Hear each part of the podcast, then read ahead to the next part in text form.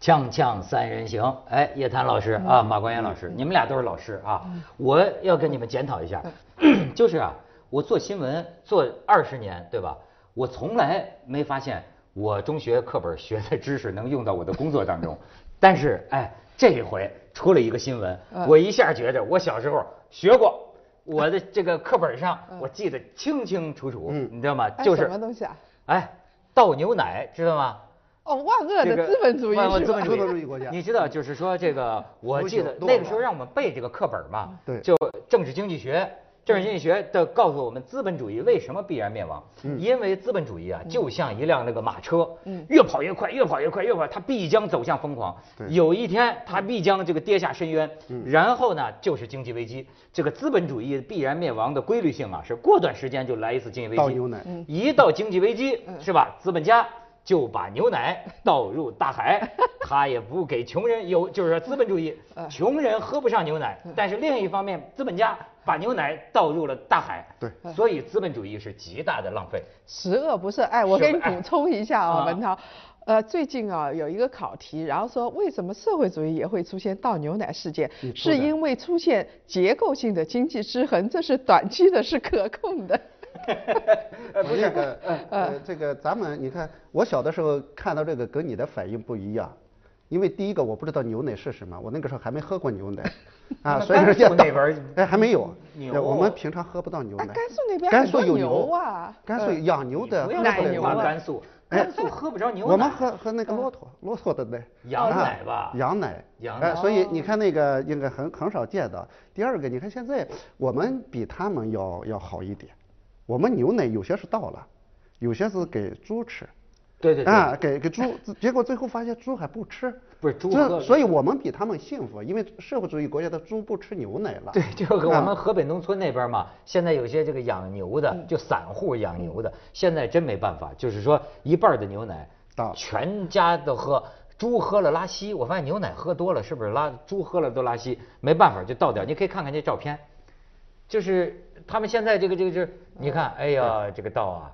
呃下水白道花里花的，嗯哎，嗯你看这这这个这个养牛户们也很着急，现在开始卖牛了。对现在开始卖牛了，好家伙，这是当肥料，这这这这浇田呢，这是。这个牛奶能不能交田？好哎像有咋啊问沤题。烂了嗯吧？你看这牛，现在，而且你知道，这这也我严重才发现呢，这玩意儿真把牛给可怜着了。嗯对因为我才知道这个公式，原来原来奶的产量都能这么算。哎，这这个产妇人的产妇，我觉得都你不可能算到这么精确吧？说产妇吃点什么就能产多少奶，但是牛两斤呃就是呃两斤饲料产一斤奶，嗯嗯，这是农民，这我看他的材料里讲，所以比如说原来这个产奶量高的时候啊，他每每天要给这个奶牛啊吃二十斤饲料，但是现在呢就给四斤，那不都饿成什么样？就饿得它少少流少出奶。喂，对对不对，，那个文涛啊，其实真的是奶牛不会说话，我们说两句。我那时候认识一个那你个替奶牛呃说生物两学院的，你还别说，它是像那种花儿的黑白花儿。对，黑白画的啊， 代表奶牛说话啊，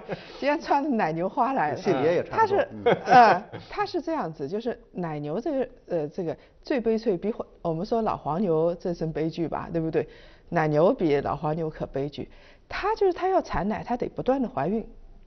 因为怀孕才能产奶嘛，对这不么对？专业，然后呢，就是等到它他产每奶，天都回哎孕吗？对对对，他提出了一他个每很天重都要回的用问吗题。对，然后哎这不是他每次呃每天，他那而每是天得说挤奶啊呀那跟人一样的呀，你想想看，人他有一个产奶期，就是怀孕生孩子之后的一段时间嘛。那牛也是这样，哎所有动物我都给是你这样的。请教一下一点妇科知识，就是说，如果人的这个妈妈呀，嗯，一直在挤奶，她是不是一辈子也都能一直有奶？这个你得问生物学教授，我只知道就是说她得不断的怀孕，她不是呃长期的，她然后呢，她这段时间她可以挤奶挤出来，然后休息一段时间她又要啊怀还孕，然后还还要有还还要有挤才能挤奶。还有周末，哎，然后这个时候你会发现啊，如果说牛那个它只要它产奶量少了、老了，或者是牛奶价格下降了，嗯嗯然后他们会杀奶牛。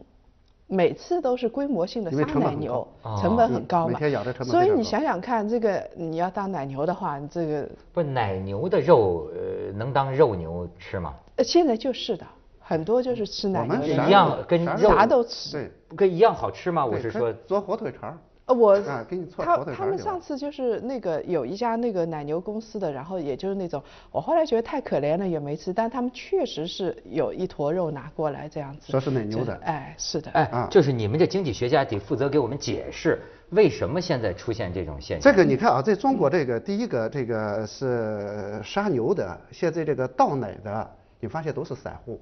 对，没没有公司，这是跟以前不一样的。也就是说什么，就是零八年那个三聚氰胺以后，嗯，中国乳业痛定思痛的结果是什么？说这个散户养的奶牛产的奶是不安全的，他们这里边掺杂东西，然后导致我们受害，那么我们自己来饲养。所以现在有很多大的这个乳业，像伊利啊这些，都有自己的养殖场。哎，我自己的牛产自己的奶，然后我来做，这个产业链形成了。甚至有的就是听说是给新西兰对买，对，我们现在我看了一个统计数据是百分之九十以上，现在基本上都是这个规模化的这种养殖，百分之十的现在是散户。所以我觉得，我说一个比较残忍的话啊，这是一个好事。这个好事在什么地方？就是说这种模式本身已经完全不适应给中国人供奶了。中国人应该说是全球吃奶最多的，尽管是每个人，我看我看那个乳业协会的讲说，中国人事实上每个人拥有的奶叫占奶量啊，人家这个专业词汇叫三十公斤，全球平均发展中国家是一百三十公斤，发达国家超过两百公斤，我们现在只有三十多，所以他讲我们事实上缺奶。我想缺奶有两个，第一个中国人吃奶少，第二个比广电总局可能封杀的比较多啊， 所以就缺的。但是总体来讲说，为什么缺奶还倒奶呢？然后他说，你看倒奶的都是谁，不是那些规模化养殖的，这些就说明什么？这个事儿在进步。以前我们看到，如果公司倒奶的话，那叫奶过剩了。所以我们一开始讲说，资本主义国家倒奶，那真是生产完全过剩，过剩以后没办法，大家都得倒。现在我们看到的是少数的养殖能力比较差、抗风险能力比较差的，所以他就讲了一个周期。刚才这个这个叶老师讲了一个生理周期，是吧？讲这个要歇一会儿，然后再挤奶。事实上，中国乳业有它自己的一个周期，有一年奶荒啊，缺奶到处，然后养殖户就养了很多的牛，紧接着第二年饱和了，第三年过剩这就会倒个奶。跟猪周期很像。对，我们的猪肉也是这样子。猪肉大量突然的散养对价格那个很低了，然后大家杀猪啊，嗯然后母猪也杀掉了。等到猪肉价格高的时候，那时候大家都养猪，然后你看吧，到第二年、第三年肯定有。所以是这样。就哎奶这个牛很像。我看到是不是牛最奶近国际油价下跌？对听说跟奶价这国没关际奶价也下跌也了下跌一美下加下跌是因为过剩哎，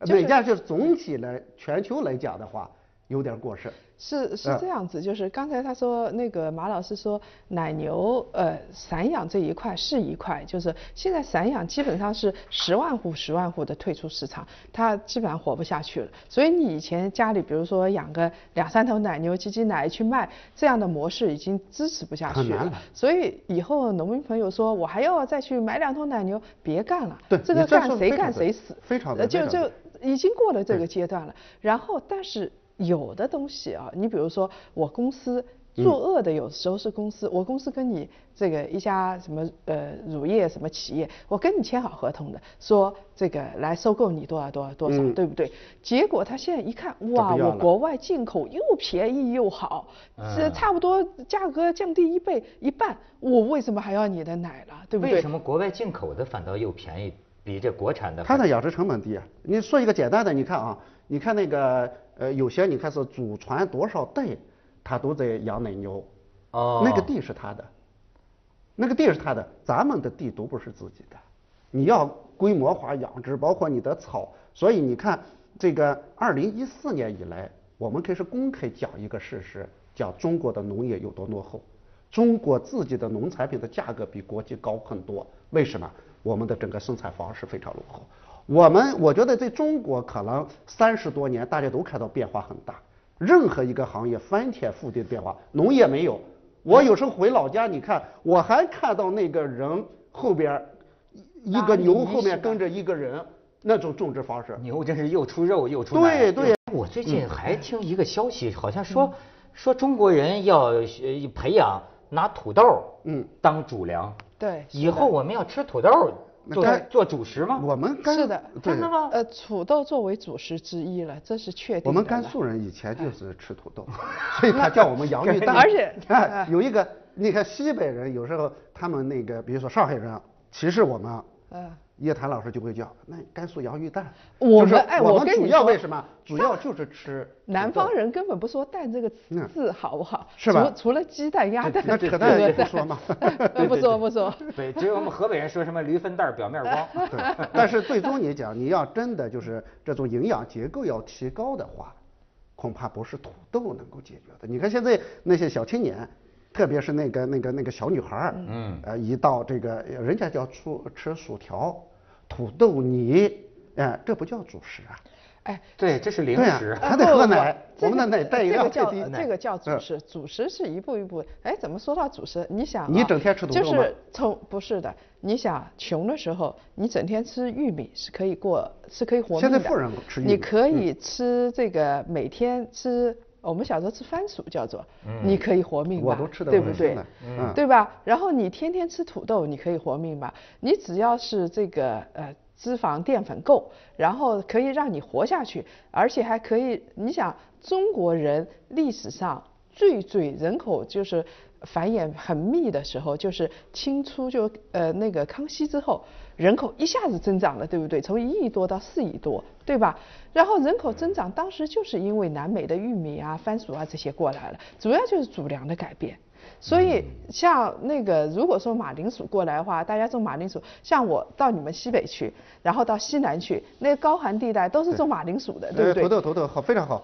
特别定西土豆，有一年我记得那 个，他又我开始们做我们广告老讲，了我们老讲啥那对个是土豆长大 不是这个叫这个让这个呃中国足球一直有个梦想是冲出亚洲，冲向世界嘛。嗯对。后来我们甘肃那个定西那个地方，你看高速路上的牌子都是让甘肃土豆拱出亚洲，拱向世界，都 是这样。啊用啊，的现在是土豆拱的非常好叫，你看现拱的在要北京有很多。嗯北京有很多，你看那个专卖店，包括这个麦当劳啊，这个肯德基啊，这用的如果是好土豆，一定是甘肃土豆，因为它那个干旱，干旱呢那个吃起来比较灭，所以非常好。呃，这个真是不错。但是我现在发现啊，中国人真的在在在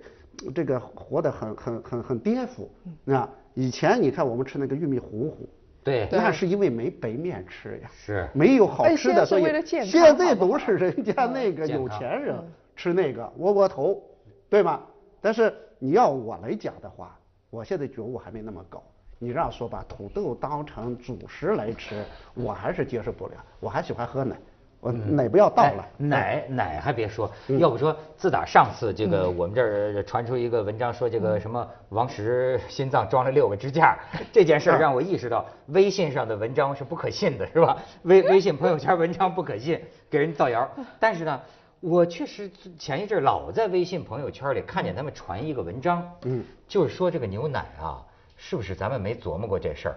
就是说啊，这篇文章大标题就是说啊，你见过这个世界上什么动物成年以后还喝他妈的奶的？我不是骂人，就是还喝奶的。说只有人类你自己就是违反自然，然后就说，就像你刚才讲的，说你又见过什么母的动物，它一辈子都在挤奶的？嗯，这都是违反自然的。而且就说有些地方这个奶牛啊，它一直这么挤呀、它发炎嗯没，错发炎呢里边就用抗生素，什么对四环素，所以你这个奶里头啊不定有什么东西。它抗生素所以这个用得文章的很多意思就是说啊，我们不是不是不要吃奶？嗯，你那我个，你不还懂这你个还是知个识妇这科个 专家，你看那个是是是是，男我科为什我也么可以帮你看看。 我为什么讲它不是反自然？因为你看那个上帝他在造这个世界的时候，他会满足人的各种各样的需要，包括上帝让人长包括很变态的需要。你看，你不是要喝奶吗？对吧？那个喝奶，你说正常的话应该是呃呃呃婴幼儿时候的喝，对，但是人呢需求不一样啊，他有需求以后，所以出现了奶牛，出现了奶羊，这这些东西，人需来求以满前足你的这种需人求哎需求以前所以没我这个有这个个进没化有是，吧我对觉啊得没那么可怕。不，这个不啊对啊！我觉得其实这个叶人老师没最有有发言必权 要把自己看的，把看的高于万物之上啊。我觉得你就是万物中的一环嘛。偶尔，你在的进恐化龙在灭进绝化嗯了，偶尔产生了人，人的产生，人类的产生是很偶然的事情。你知道这个南非老祖母露西，这个几百万年前在那儿的时候，谁知道啊，对不对？然后谁知道会变成现代人，然后变成现代人，一直到现在，然后包括未来，谁知道小行星怎么样？所以这种东西所以啊，喝都奶没关系，就是对嗯喝奶是不是主要是从游牧民族的生活习惯这儿来的？没错你看欧洲它是各人种产品，嘛欧洲人的是的先祖基本上也是游牧生活方式，没错。对吧？咱们其实其实咱们汉族就是咱们农耕民族，好像在远古的时候，并不是说老成年人天天喝一杯牛奶那吧你那是想没文牛涛啊？我没有 没有没有牛， 那当时你挤不呃，出那我么我多跟奶你说啊嗯，你们不看那个呃张爱玲的那个传记里头，她自己传记《小团圆》，你肯定看小过啊，团文圆凯她说她妈那个时候就是比较讲究的时候，回上海来，她是喝什么呢？就是那个时候是很珍贵的，就是在狗呃奶吗？不在跑狗场、啊跑马场养了几头羊，啊然后呢嗯，他这买个羊挤羊奶送到这个全球呃那个全上海的有钱的人家，然后这个就算是比较好的了。其实刚才文涛说的一点也没错，就是说我们为什么需要这样的食物，是因为以前都是饥饿阶段，对就像我们小时候，我们上一辈都是饥饿过来的，所以呢，它蛋白质是不够的，我们绝对嗯不够。那么，所以你需要吃各种各样的东西，而且你越是不吃荤的，它量越是大。你一吃吃两斤米饭，现在想想是不可思议，现在吃二两，对不对？对那时候吃一斤，那么。主要就是营养不够，蛋白质不够，维生素不够，所以我们得拼命的吃。为什么牛一天吃十八个小时都在吃？它吃的是甘草啊。它没油水儿啊。但没有油水，但就得拼命吃。所以少数民族是这样，你出去放牧，所以你要放上牛奶或者放上羊奶，然后弄上肉，然后再弄上沱茶或者普洱茶，对吧？呃，奶妥茶了，对不嗯对？对对或者嗯奶茶你就妥了，对不对？对你你的营养结构就完整了。那么呃，汉民族啊，其实农耕民族同样也是这样子。农耕民族没有说，如果说你想像那个喝奶茶。北方有可能还有《红楼梦》里面写北方还有，一般来说南方如果非常好的话，他当时在明清以后基本上喝的就是绿茶，然后他吃肉、吃鱼对，对他营养足够了，然后再喝点绿茶解解心，他就是一个非常有文化的贵族的生没活听说了。大人每天喝牛奶的，听也没听到是吧？过，只也有不喝可人能奶，说有。刘大地主刘文彩喝喝对养几个奶妈对，喝点人奶完了。对 确 实是，哎嗯，你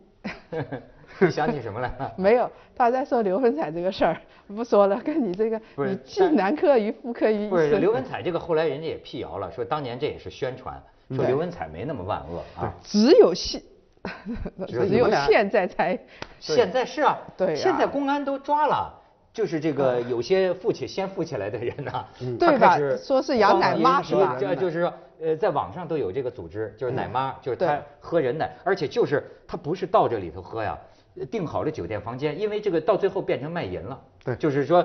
哎，喝人奶，有的光喝奶是一个价儿，嗯呃，喝喝完了奶再进行下一步，哦、不是不是那个说给你倒给你，不是是不就它地只取材，就直接我哎像牛奶喂一你，样，对啊吧？就对直接喂不你，是像牛奶一样挤出来放在杯子里，然后再端给你没错当喝，然是不就直接喝好了吗？直接喝后来对不对还挑长相，呃更后环保来还得网上看长相，啊说这个这个得长得好看。你说他这是干什对么呢？，那就别笑了，那是完全两码事儿了。这个你们有发言不权？是你们俩，你们俩我看聊得特别好，是对哦你们有聊发到言专业，权聊到专业，我真的在旁边听不了嗯是，。我觉得这也是你熟悉的生活嘛。 对，我没有，我们你看那个北方来讲的话，哎只有就是他是委员我们那个地方就就真的很少。我记得小的哎，我那个哎你们我北的方应该喝牛我姐奶家当孩时子小的对时候，就是那个时候弄了一头奶羊，嗯，结果那挤不出奶，我印象非常深刻， 就是弄了个假 的，最后可能年龄大了，哦那个奶羊可能因为那个羊那个年龄一般看不出来的，然哦后弄过来之后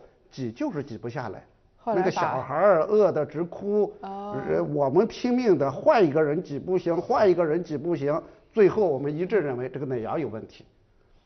后来就把就那吃个肉人家叫过来之后说：“你这个奶羊有问题吧？”人家说：“你看看，你把我奶芽挤成啥了，都挤没了，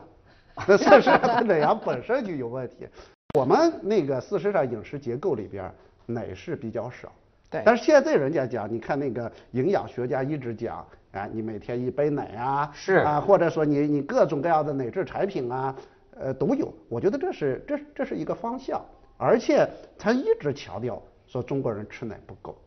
嗯，啊，中国人还是还是比较过欠缺奶去的嗯我记得这些专家就把这个为什么呃，就战后日本人本来嗯日本鬼子 日本鬼子的时候比咱都矮，对吧？但是现在日现在本靠后嗯青年人的平均啊，日本国民的平均身高已经超过中国了嘛。那有可他们当时就归咎于喝牛奶，说日本啊政府政府行为全民喝牛奶，对说我们中国也应该喝牛奶才能长高。是你这东西这个呃，也有可能是明治以前日本人根本就吃不饱，后来吃饱了也就长高了，因为我们确实不知道到底是怎么样。这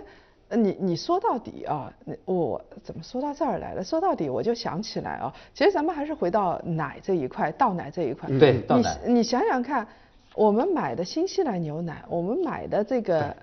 呃，我们一方面在倒奶，对吧？一方面然后在买进口奶另外一方不面断地大进量口进口嗯奶。嗯嗯然后呢，你想人家这个呃，有的奶牛，有的奶牛是过的怎么样生活？你比如说它还是要死的啊，嗯什么肉牛，但是你给它听音乐啊，给它按摩啊，对不对？草坪上每一块还有私家草坪哎呦的。那是和牛啊，那是。对 呀、你说私家草坪多大，对不对？还还是还给还让它你上的网。呃，对喝喝喝喝对啤酒啊。对，咱们这儿的这个养牛场就一头一头挨得很密嘛，对这不个对？真的，私人的房这子个就很少嘛，这个影响就像完全蜗不居一一样。影响完全不可能有关系。就说你对看那个，特别有人讲，比如说那个猪肉，对啊，这个猪肉呢，你平常给它听音乐的，让它整天这个吃完饭以后散步的，啊，整天玩儿的，呃，到最后这个这个你要宰杀的时候，你把它放入一个非常安静的环境里边儿。让它不知不觉死掉的肉质特别好，哎但是还你整天你像那个农村，我不知道你小时候看过农村那个杀猪吗？看过看过哇，那个很恐怖，几个人愣着摁住对，对，是的，就是那很恐种肉，其实是它这个有些有些变异。就是临死前呐，哎身体分泌的一些哎对对应激的你说毒素对下对毒对素啊是的，是的，所以你看这个呃，我们不是说崇洋媚外，说国外的羊奶比我们的土奶要好，事实上真的好，人家的那种三先进的生产方式，包括价格很低啊不。是哎你们这个结论，所以我觉得我嗯倒奶是对的。不是呃，对你们这结论，一个是倒奶是对的，二一个就是中国这个散户就别养奶，别养奶，呃，不要养奶啊牛。是吗现在是是这样子，你散户做不过公司，你国内公司做不过国际国公际司，公司它是一个国际性的竞争的东西。你比如说啊，像你呃有孩子的家庭，你拼死拼活的去什么荷兰。奶粉买进来对，什么必须澳大这利亚样奶粉买进啊来，拼死拼活的，没办法就是再高你也买。另外一方面呢，国内当时你你没有到吧，起码它有的时候还不是那么畅销，现在稍微滞销一点吧，它就开始大盗而特盗了。所以你想想看，你跟国际一竞争，你就会发现草也不如，空气也不如你说得太，对奶奶牛的心情也不如对，所以你这个怎么弄它呢？是这样，你人看的这个心情也不如对，我们 的人的奶奶为油什么不如别人？然后最后板子所打到奶牛头上，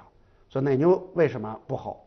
吃的草，我们那个草一开始，你比如说中国种的那个草，有些是有有一些什么锈病，你看那个黄锈啊什么，它吃了以后里边儿的那个成分一定是不合标的，不合标以后就得加三聚氰胺。哦一加三聚氰胺就看起来不错，然后这不这不就出问题了吗？然后他呼吸的那个空气，对他喝的那水，所有的都会出问题。所以我们讲这一次啊，我看到农业部紧急发了一个通知，说要千方百计的，要要尽可能的不让他们倒奶。然后尽可能的让那个呃那个那个牛奶公司收购他们，我觉得又会害死他们。但嗯，就是我们每一次都是这样，你看养猪的，养猪的就被那个猪补贴害死了。你知道当养奶的年当年有一个争论，就是说，呃，社会主义的倒奶和资本主义的倒奶有什么不 同？这个题啊，不是我出的，本质有点不同二零零六年的研究生考试 政治课题，哎就是一道题，嗯啊就社会主义倒奶。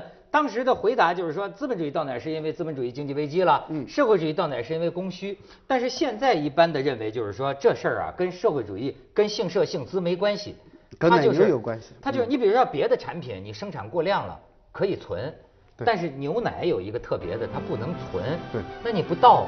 又能怎么办呢？是吧？还是对也也说明就是产业链有问题。他做气司啊，乳做奶幼酪哎，啊，对对做这对对种东西就啊，是我们这些对产吧业没有起来。还对真你是可以哈做酸奶呀，你可以做别的呀。就中我们国这人些不产做业这基个本上，对你看那个气势，我们用的基本都是国外的。对，接着为您播出全是进健口康新概念。而且不一样死你会发觉进口一超市点里点边都非常贵对。 咱们劝咱们这个河北奶酪是吧，做气当然有吧 做气死气死吧他们好